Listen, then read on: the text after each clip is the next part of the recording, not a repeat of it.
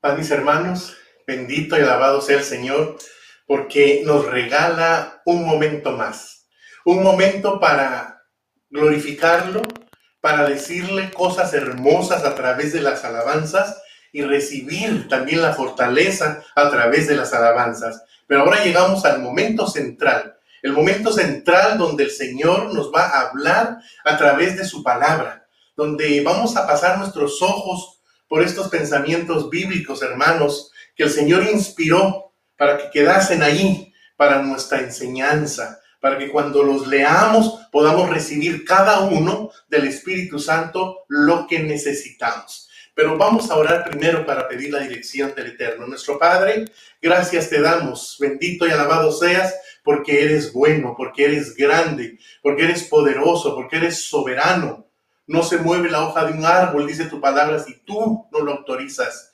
Gracias, Señor, porque tú estás en control de todo. ante la mente finita surgen muchas preguntas, pero como cristianos hijos de Dios entendemos que tú eres el ser supremo. Gracias te damos por ello, Señor, y te suplicamos que esta tarde uses el instrumento, toques nuestra mente y corazón y permite que cada uno podamos tomar lo que necesitamos para cada uno, para crecer, para valorar que somos hijos tuyos. Gracias, Dios, en Cristo Jesús. Amén. Amén. Hermanos, un tema que en el cual muchas veces no solemos pensar. La vida humana es efímera. Santiago capítulo 4, versículo 14 en su segunda parte dice, su vida es como la niebla, aparece por un poco de tiempo y luego desaparece. La vida se esfuma. Vamos a estar leyendo pasajes, hermanos, que solitos por sí solos se explican. Léalo, recíbalo, medite mientras los leo, medite en esos textos tan hermosos que nos recuerdan que la vida es efímera. El carácter efímero de la vida, hermanos, es una expresión que se usa mucho en el medio de la gente. Se usa demasiada esa expresión. Es que esto fue efímero para que nos recuerde o para recordarnos que la vida es pasajera que estamos en tránsito por esta tierra nada más y que por eso es imprescindible que se viva con sabiduría. ¿Por qué le digo esto, hermanos? Porque miren la actitud de una persona sin Cristo. Santiago 4:13, verso 13, suba sus ojos.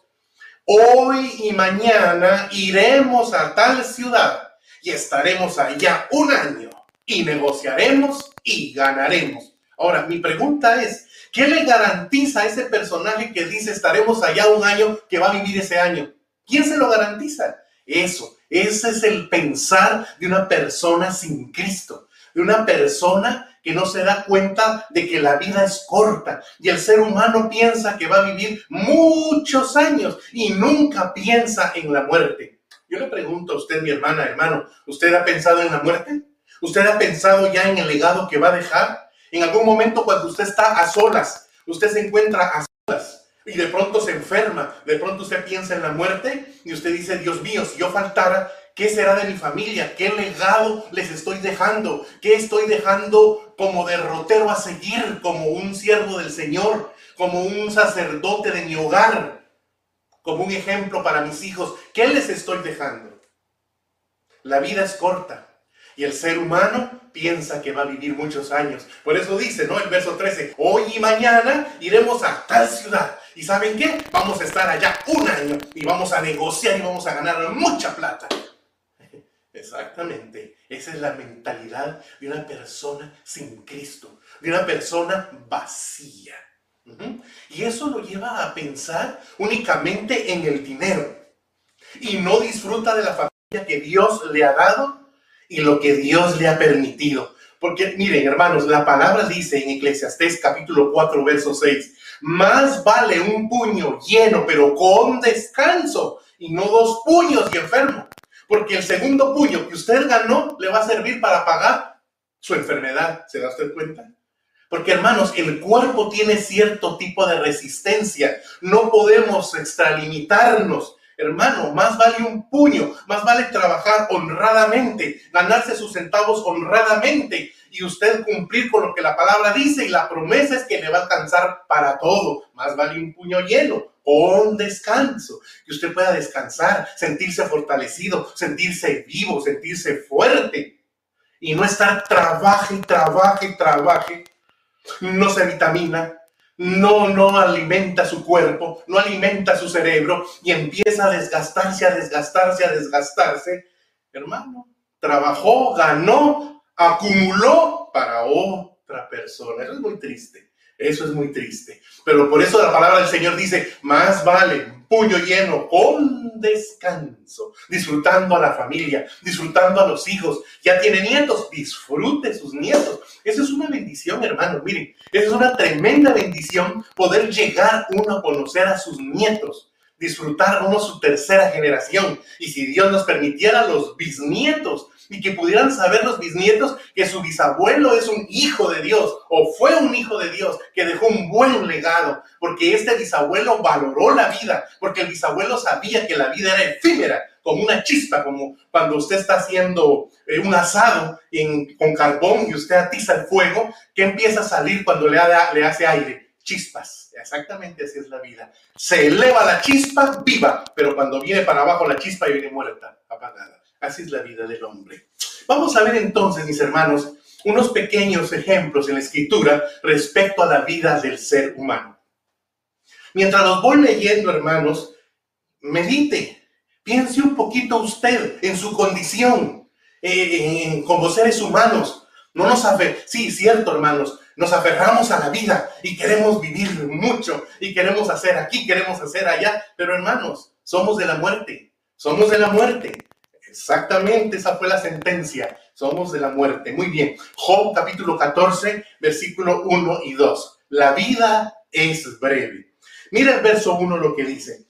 El hombre nacido de mujer es corto de días y hastiado de sinsabores. Es muy corta nuestra vida, hermanos, y muy grande nuestro sufrimiento.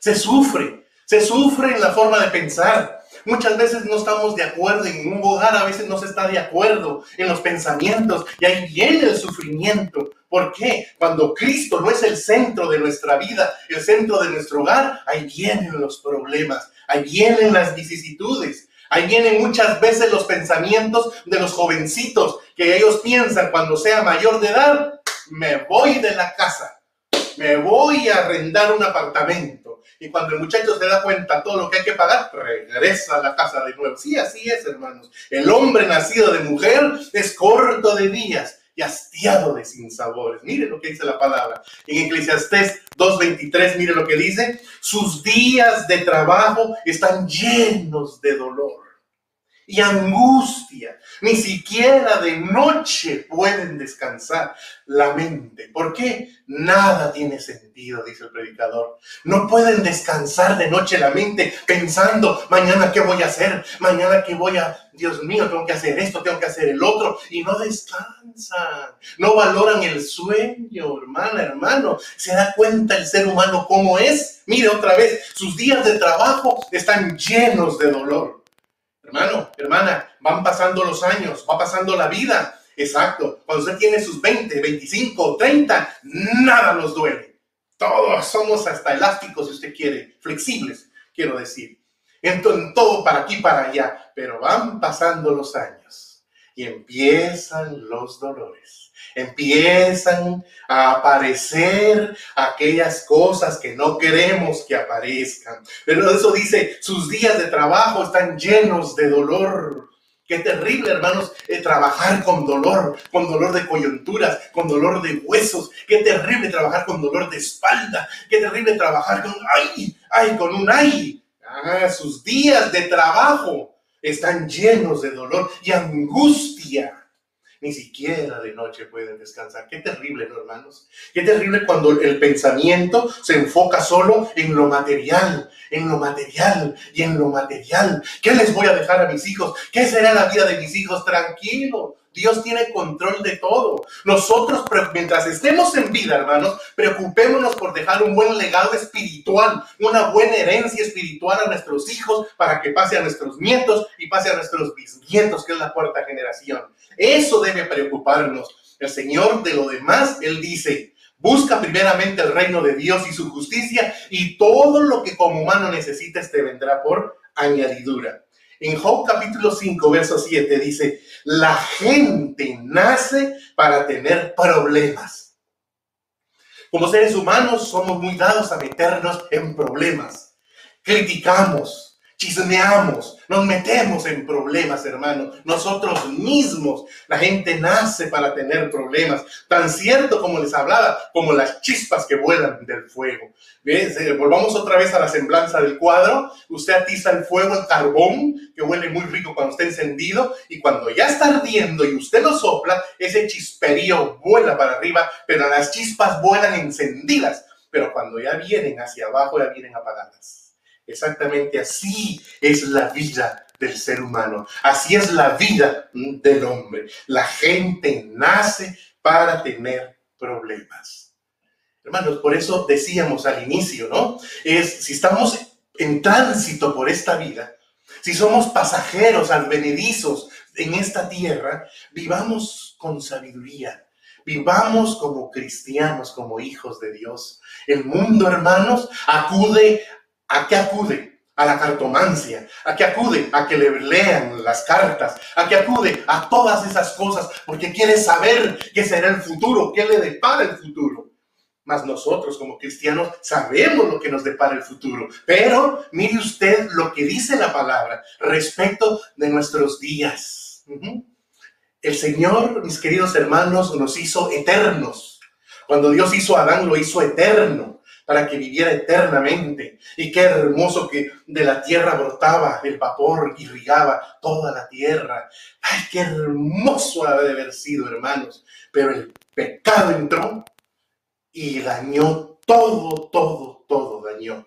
Llegó un momento en que el Señor sintió pesar, dolor de haber hecho al hombre en la tierra. Y dijo, el hombre solo piensa de continuamente en el mal, en el mal, en el mal. Y serán sus días 120 años, dijo en esa oportunidad el Señor. Regresemos a Job 14, verso 2.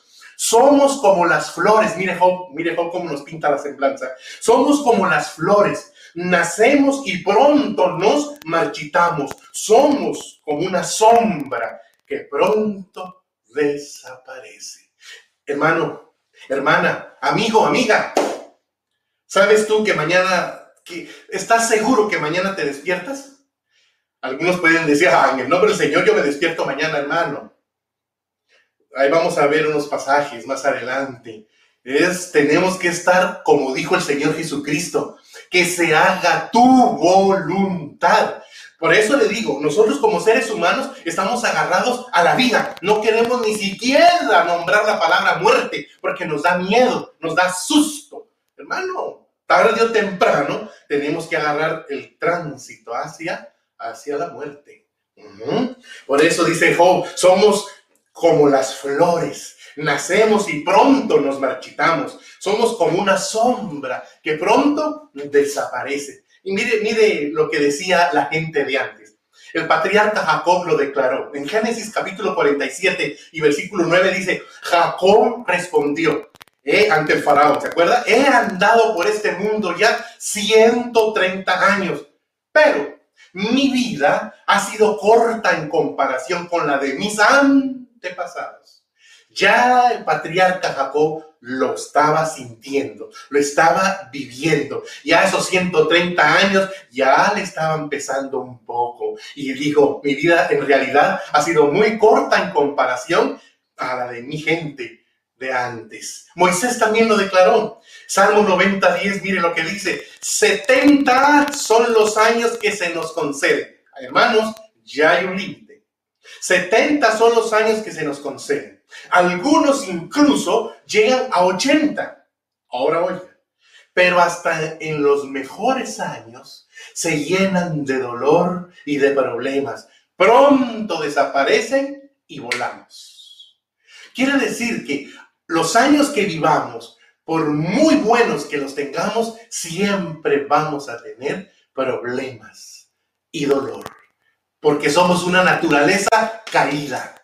Hermanos, somos llevados por mal. Nos dicen una cosa y por molestar decimos otra. Por llevar la contra hacemos otra cosa. Y ese es el ser humano, naturaleza caída. Ahí estamos pintados los seres humanos. Y sabe una cosa, el Señor Jesucristo lo afirma.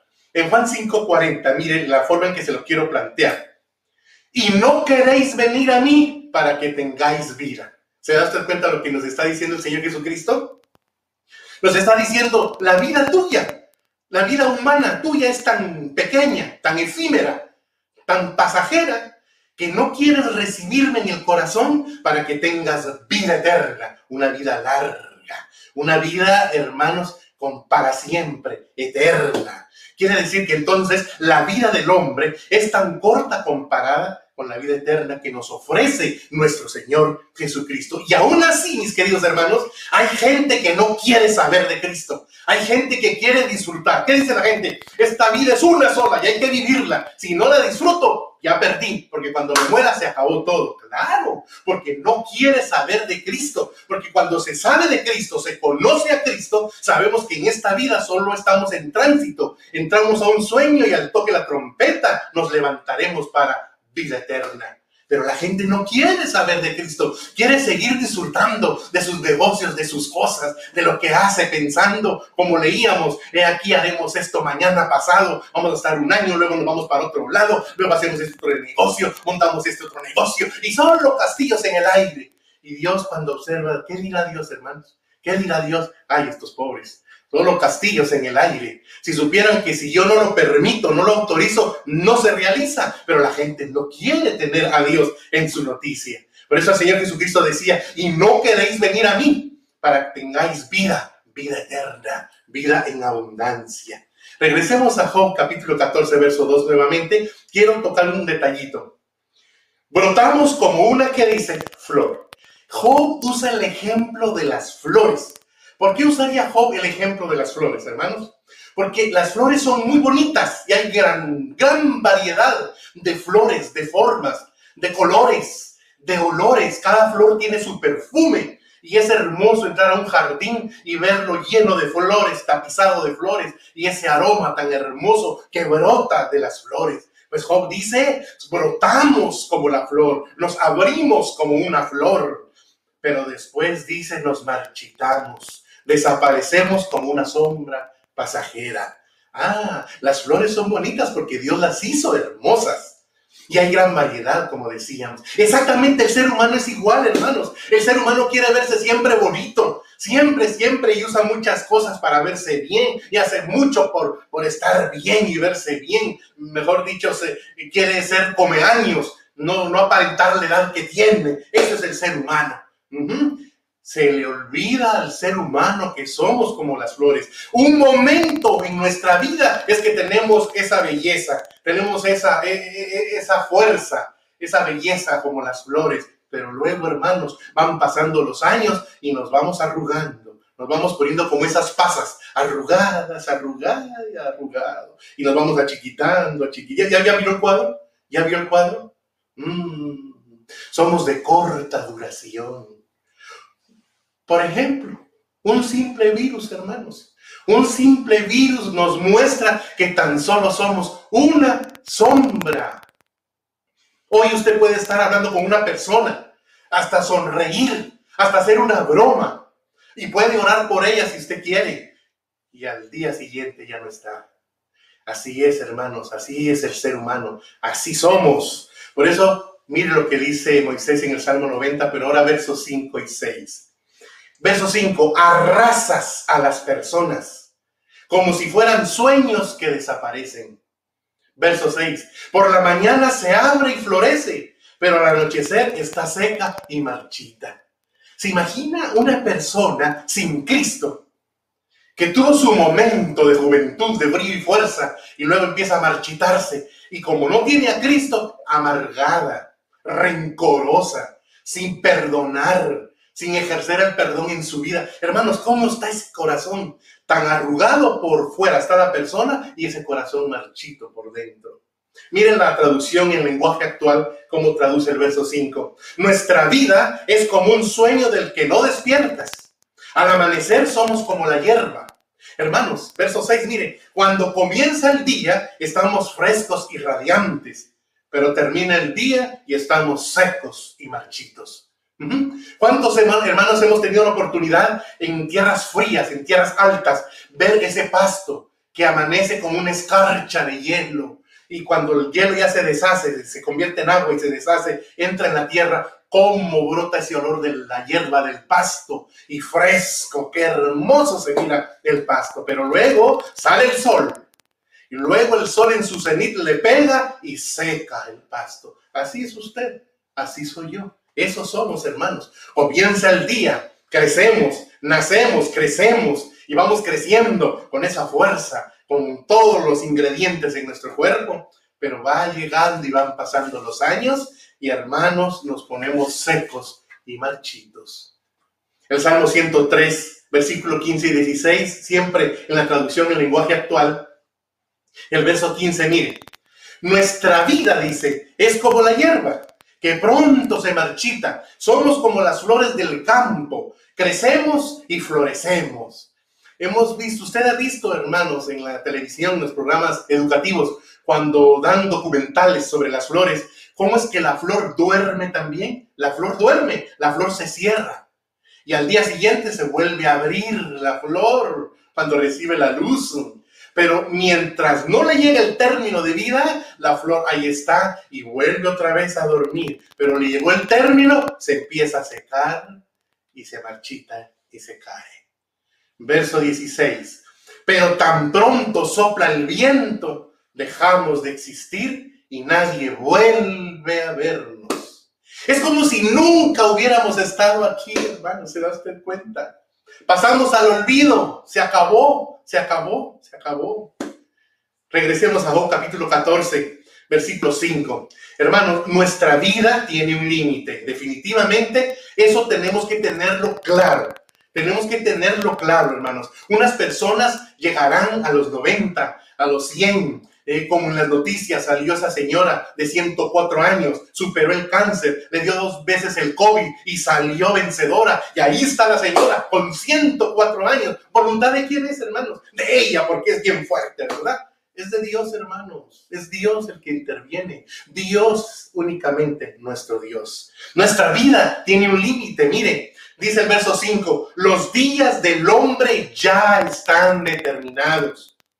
Tú Has determinado la duración de nuestra vida. Tú sabes cuántos meses, cuántos años viviremos y no se nos concederá ni un minuto más. Ni un minuto más se nos concederá. Dios ya sabe. Fulano de tal vivirá tanto. Fulano de tal vivirá tanto. Ya Dios ha determinado. Nuestra vida tiene un límite. Pero ahora le quiero mostrar esto. Hermanos, aunque Dios han puesto límite a nuestra vida, Dios determina la partida del hombre. ¿Me entiende usted? Dios nos determina el lapso de vida que vamos a vivir sobre la tierra. Hermanos, algunas personas ni alcanzan a ver a sus, a conocer a sus hijos y se mueren. Algunos no alcanzan ni a conocer a sus nietos y se mueren. Algunos ni alcanzan a nacer y se mueren dentro del estómago de la madre. Hermanos, esa es la vida. Esos somos pasajeros. Mejor dicho, Dios le ha puesto límite a nuestra vida. Pero Dios determina la partida del hombre. ¿Sí me entienden mis hermanos? Bien, Isaías 10:23, mire lo que dice. Pues el Señor Jehová de los ejércitos hará consumación ya determinada en medio de la tierra. Dios va a hacer consumación. Y si lo jalamos en el contexto en que estamos viviendo, hermanos, a través de esta pandemia, a través de este COVID, de este coronavirus, hermanos, podemos ver que millones de personas han muerto en el mundo entero por el COVID-19. ¿Qué más falta por venir a la tierra? ¿Qué más falta por venir antes que venga nuestro Señor Jesucristo? Terremotos, hambrunas, pestes, tumores. Se imagina cuando la gente que no conoce a Dios y que nunca quiso saber de Dios le empiecen a brotar tumores, empiecen a brotar cosas en el cuerpo y empiecen a oler mal. Y luego vengan las siete plagas postreras, hermanos. Qué terrible va a ser eso, qué terrible va a ser situación. Si en esta pandemia la hemos visto, hermanos, difícil. Y es un virus que anda en el aire y es súper contagioso. Y si usted no tiene su sistema inmunológico fortalecido, fuerte, hermano, ya cayó. Ya le cayó el virus. Ya le tocó. Hermanos, así es.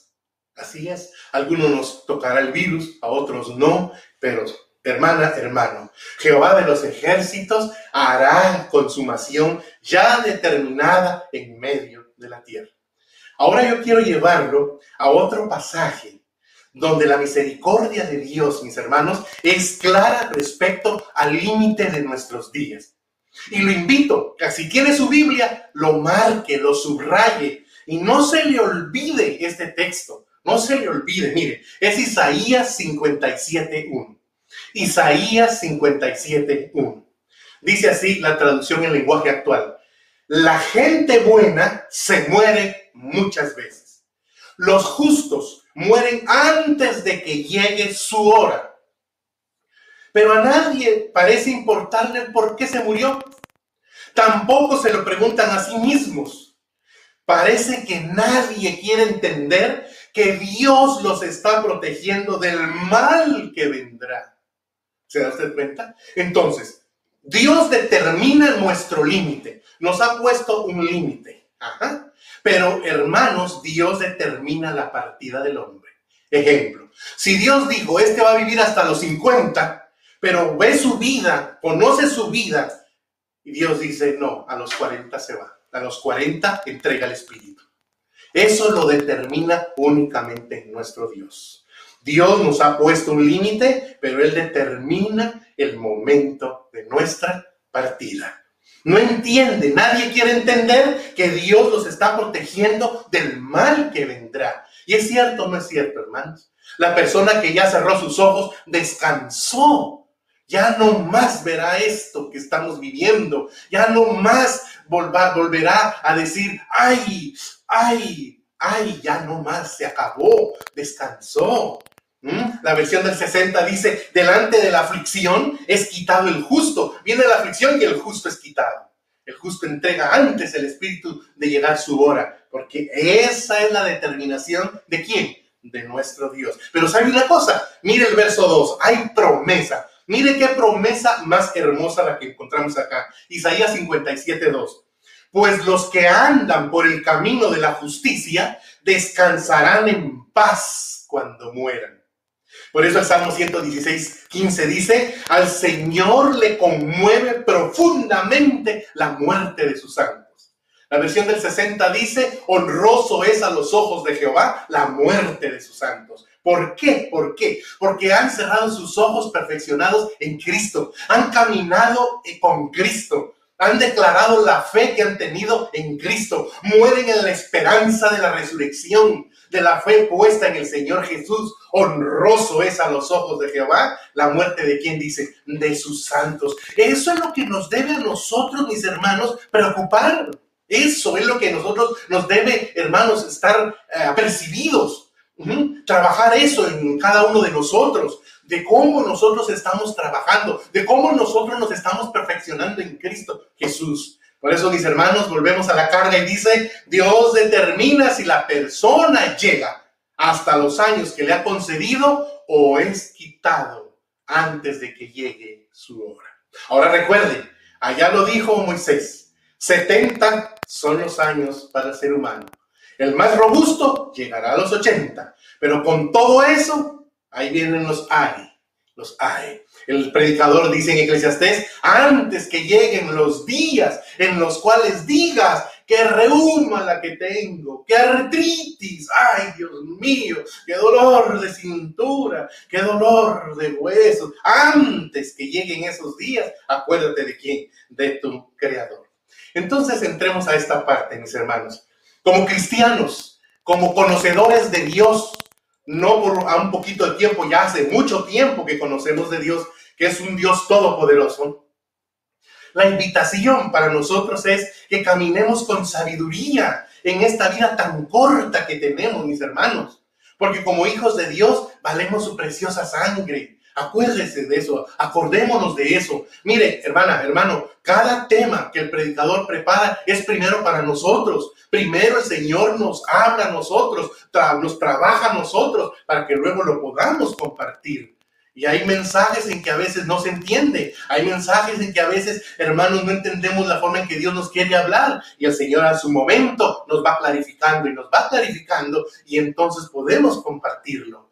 Entonces, lo que tenemos que hacer es Número uno, reconozcamos que somos frágiles como seres humanos. Somos quebradizos. Aunque Dios nos ha hecho muy resistentes, fuertes, pero también somos quebradizos. Somos frágiles. Santiago 4:14 que leíamos al inicio dice, como neblina que se lleva el viento. ¿Cuántos conocemos la neblina? Yo creo que todos. Cuando hemos ido en el carro y vemos que de pronto no se mira a un kilómetro de distancia, es porque hay que neblina. Pero luego, hermanos, el aire que hace se lleva la neblina. O el calor, el vapor, se lleva la neblina. Eso es usted, eso soy yo. Somos neblina que se lleva el viento. Por eso Proverbios 27.1 nos recomienda el proverbista, mire, no presumas hoy de lo que piensas hacer mañana, porque nadie sabe qué traerá el futuro. ¿Se imagina usted sentado en el comedor con su familia y haga grandes planes y no mencione a Dios para nada. No dice usted, como dice el verso más abajo en Santiago 4, que si Dios lo permite, haremos esto o lo otro o lo otro. No, a veces ni se menciona la palabra, de, la palabra Dios. Y hermano, ¿qué le garantiza a usted que se va a despertar mañana? ¿Qué le garantiza? Hermano, usted ha dormido, le da un paro cardíaco fulminante, hasta ahí llegó, se acabó. Esa es la realidad del ser humano, pero a veces no la queremos entender y no la queremos comprender ni la queremos asimilar. Pero tenemos que hacerlo. Por eso dice, no presumas hoy de lo que piensas hacer mañana. Nadie sabe lo que traerá el futuro.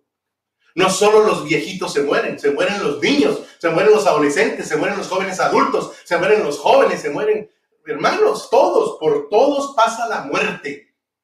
Claro que sí. Segundo, ¿qué tenemos que hacer como cristianos, conocedores de un Dios todopoderoso? Hermano, recibirlo en el corazón. Usted y yo podemos decir, Cristo, mi Cristo, pero del diente a labio. Pero en verdad, usted lo ha recibido en el corazón como su único y suficiente Salvador de su vida. ¿Usted lo ha recibido? Por eso Juan 1.12 me encanta ese pasaje y lo voy a leer y dice, pero a todos los que creyeron en Él, los que creyeron en Cristo Jesús, los que pusieron su fe en Cristo y lo recibieron en su corazón, le dieron la bienvenida a su vida, entronizaron a Cristo Jesús en su corazón, Él les dio el derecho de llegar a ser hijos de Dios. Ah, es que entonces entendemos esto, que sin Dios, mis hermanos, sin Cristo, somos simples criaturas. ¿Sabe cómo, hermano? Como simples, como los animales silvestres del campo.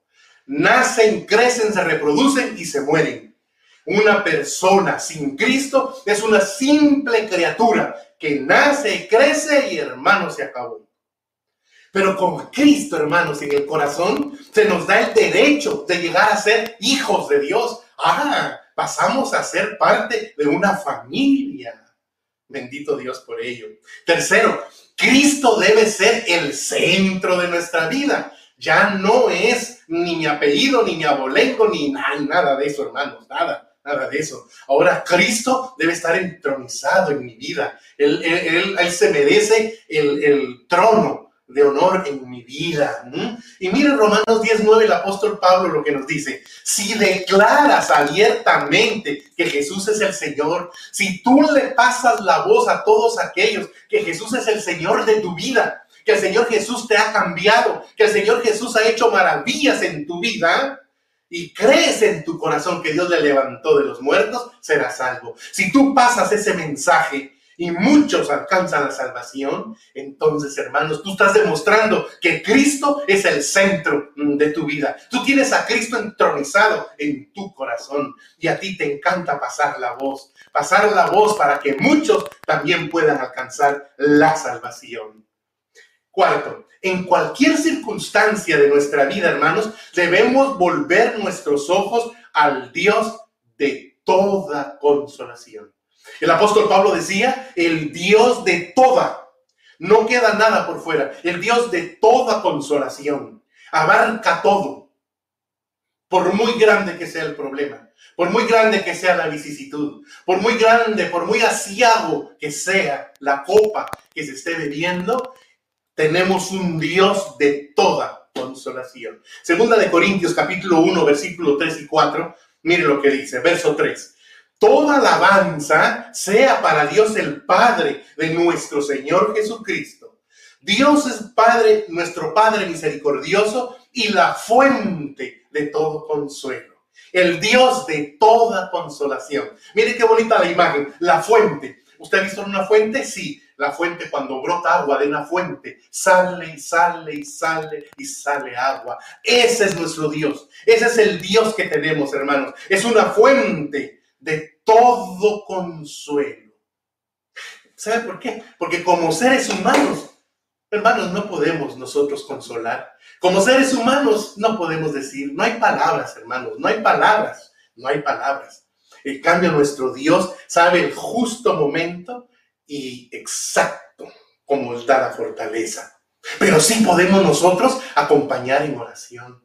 Sí podemos estar clamando que el Señor fortalezca, eso sí, porque echamos mano de un Dios de todo consuelo. Verso 4 dice, Él nos consuela en todas nuestras dificultades. Yo pregunto, como leíamos los textos, el hombre nace para tener qué? Problemas. El hombre nace para tener sufrimiento. El hombre corto de días y harto de sinsabores. Pero ahí está la promesa. Él nos consuela en todas nuestras dificultades cuando Cristo es el centro de tu vida, cuando Cristo gobierna tu vida, cuando tú lo has recibido en el corazón y ahora eres hijo de Dios. Él te consuela en todas nuestras dificultades para que nosotros podamos consolar a otros cuando otros pasen por dificultades. Podemos ofrecerles el mismo consuelo que Dios nos ha dado. Pero podría surgir este pensamiento. Muchos cristianos hermanos pensamos, me voy a incluir también, pensamos que cuando Dios envía el consuelo, entonces, ¿qué pasa con las dificultades? Se tienen que esfumar, tienen que desaparecerse las dificultades. Hermanos, si así fuera, como naturaleza caída que somos, lo buscaríamos únicamente para ser aliviados del sufrimiento y no buscaríamos a Dios por amor a Él. Solo lo buscaríamos para ser librados del sufrimiento. Y qué rico, ya fui librado, ya me olvidé de Dios y sigo mi vida nuevamente. Ah. Pero como hijos de un Dios misericordioso, debemos entender, mis queridos hermanos, que ser consolados también significa recibir fortaleza, recibir ánimo, recibir esperanza para poder enfrentar toda índole de adversidades. Fortaleza, ánimo, esperanza. Dígame, ¿la palabra de Dios no está llena de versículos de fortaleza? ¿La palabra de Dios no está llena de versículos de ánimo? ¿La palabra de Dios no está llena de versículos de esperanza? que cuando estamos pasando por esas adversidades, hermanos, Dios envía los versículos a nuestra mente y al leer mentalmente los versículos nos dan fortaleza. Si Dios nos quiere enviar versículos de ánimo para animarnos, nos los envía el Señor a través de su Espíritu Santo. Recibimos el ánimo, recibimos la esperanza, recibimos lo que necesitamos en ese preciso momento para poder enfrentar toda índole de adversidades. Incluso hasta hermanos nos manda cantos y empezamos a cantar, empezamos a glorificar a Dios y al terminar el canto, ¿cómo quedamos? Fortalecidos con ánimo de seguir creyendo en ese Dios todopoderoso. Somos fortalecidos en nuestro espíritu. Ese es el Dios de toda consolación. ¿Sabe por qué? Porque en cuanto más sufrimos, más consuelo recibimos. Porque es el Dios de toda consolación. Dios dijo en su palabra, no te dejaré ni te desampararé. Mi presencia siempre estará contigo. Mi presencia siempre te va a acompañar. Y hoy por hoy, hermanos, el Padre y el Hijo viven en nuestro corazón a través de su bendito Espíritu, el cual nos lleva a la palabra y nos ministra a través de su bendita palabra. Glorificado sea el nombre del Señor. Número 5. Nuestra confianza debe estar solo en Dios. Esa es la pequeña diferencia del mundo. El mundo, su confianza en lo terreno, en lo que ve, en lo que puede tocar. Pero nosotros, nuestra confianza está únicamente en Dios. Isaías 43, 2, un pasaje muy conocido. Miren lo que dice. Cuando pases por las aguas, yo estaré contigo. Ni si por los ríos no te van a inundar, a negar. Cuando pases por el fuego, no te quemarás, ni la llama arderá en ti. ¿Qué podemos ver en ese versículo, mis hermanos? Que hay promesa, hay promesa de parte de nuestro Dios para sus hijos, para todos aquellos que le hemos recibido en nuestro corazón. Hay promesa. Al atravesar los ríos de dificultad, no nos van a ahogar las dificultades. No vamos a sucumbir ante las dificultades cuando venga el fuego de las pruebas, no nos van a consumir, no nos harán blasfemar, no nos harán decir cosas incoherentes. ¿Por qué? Porque ahí está Dios que nos dice, cuando pases por las aguas, yo estaré contigo a través de mi espíritu y mi espíritu te mandará la palabra y la palabra nos dirá, hermanos, todo lo que necesitamos para ser fortalecidos. Esto entonces nos debe ayudar a cada uno a crecer y a ser más fuertes en Cristo Jesús. Por eso el apóstol Pablo decía, todo lo puedo en Cristo que me concede siempre la victoria. En Cristo soy victorioso. En Dios haremos proeza. Esa es la promesa del Dios que tenemos, mis queridos hermanos. Por eso no debemos olvidar que tenemos una vida tan corta, una vida efímera. Por eso debemos cada uno de nosotros, mis queridos hermanos, invitar al Señor para que nos acompañe mientras estamos en tránsito por esta tierra, porque de Él recibimos su protección. El Señor te concedió hijos, pídele, pídele vida para que te permita educar a tus hijos a los pies de la palabra. Pídele vida al Señor si es su voluntad. Hermanos, el Señor nos permite las cosas y Él espera que nosotros trabajemos como debe ser lo que el Señor pone en nuestras manos. Voy concluyendo entonces mi mensaje, hermanos. La vida humana es efímera. Y sin Cristo no hay esperanza de vida, sino un lago de fuego, donde también será echado Satanás. A Satanás le espera el lago de fuego, la palabra lo dice. Y en su momento será echado ahí y todos aquellos que no quisieron recibir al Señor en el corazón. Pero ¿sabe qué? Pero en este peregrinar, en esta vida tan corta, con Cristo Jesús llegamos a la vida eterna. Con Cristo Jesús, mis hermanos, llegamos al reino. Por eso el apóstol Pablo dijo en 1 Tesalonicenses 4:16, los muertos en Cristo resucitarán primero los muertos en Cristo resucitarán primero. Entonces yo quiero dejarle esta pregunta en su mente. ¿Seremos de esos muertos que nos levantaremos al toque de la trompeta? ¿Seremos? Esa es nuestra esperanza, hermanos. Por eso mantengamos nuestros ojos en el autor y consumador de nuestra fe, que es Cristo Jesús. Acuérdese, nuestra vida es tan corta y Dios determina el momento de nuestra partida. Vamos a orar por el mensaje, mis hermanos. Nuestro Padre, muchas gracias. Bendito y alabado sea, Señor. Permítenos entender que estamos en tus manos. Permítenos entender que tú estás en control de todo. Y cuando tú determinas, se lleva a cabo. Porque es tu palabra, es tu voluntad. Sí, Señor. Permítenos siempre estar cobijados en tu voluntad. Permítenos refugiarnos en tu voluntad, Señor, y recibir lo que tú quieras enviar. Gracias te damos, Señor. Ayúdanos en este tránsito que llevamos por esta vida tan corta, a que siempre nuestro corazón esté delante de tu presencia, que nuestro corazón siempre esté delante de ti, con gratitud, humildad y obediencia, haciendo todo lo que a ti te agrada, Señor. Gracias te damos. Glorificamos y alabamos tu nombre en Cristo Jesús. Amén.